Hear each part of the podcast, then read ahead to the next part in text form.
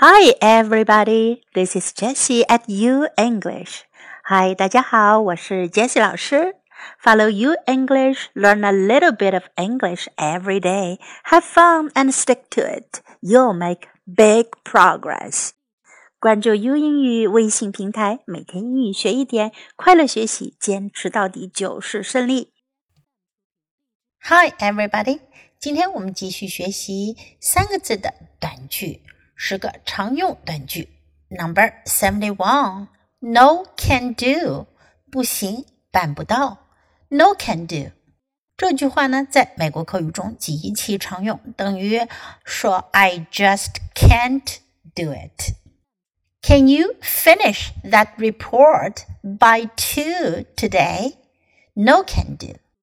Can you finish that report by two today? No can do. Can I come back after 10 tonight? No can do. Can I come back after 10 tonight? No can do. Number 72.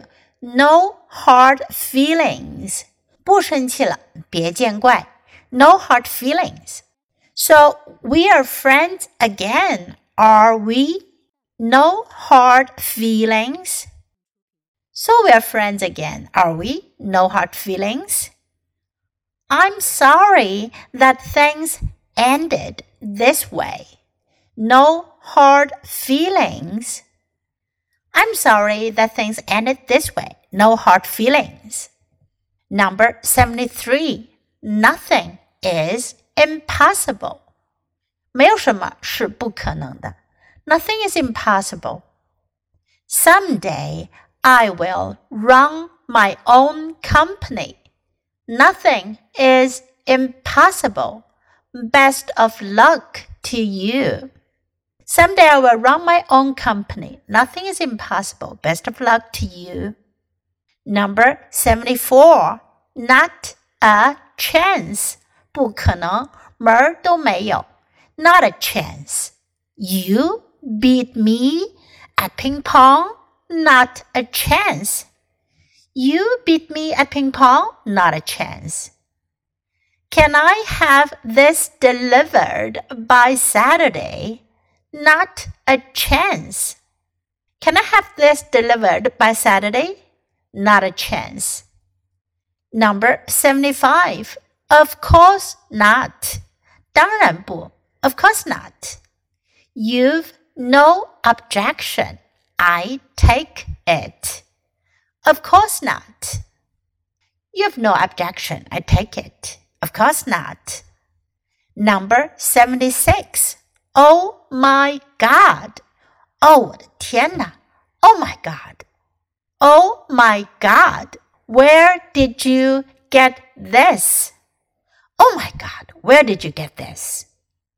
Number 77. Piece of cake. 小菜一碟。易如反掌。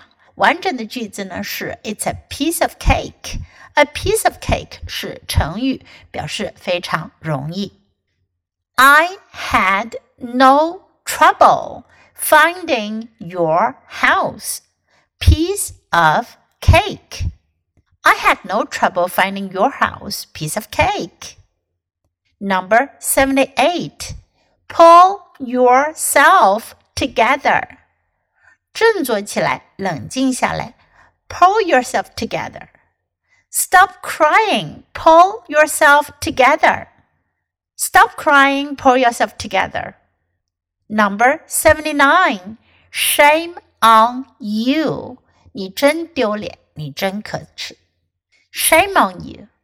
I can't believe you lied to her. Shame on you. I can't believe you lied to her. Shame on you. Number 80. So be it. 那就这样吧。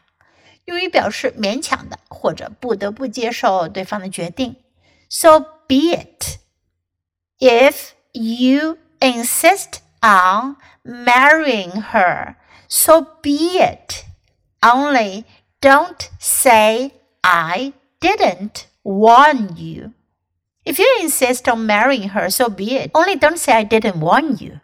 Marry has decided that this is what she wants. So be it. Mary has decided that this is what she wants, so be it. 你掌握这些句子的不同用法了吗 ？Now it's your time to open your mouth and follow me. Okay, so much for today. Until next time, goodbye.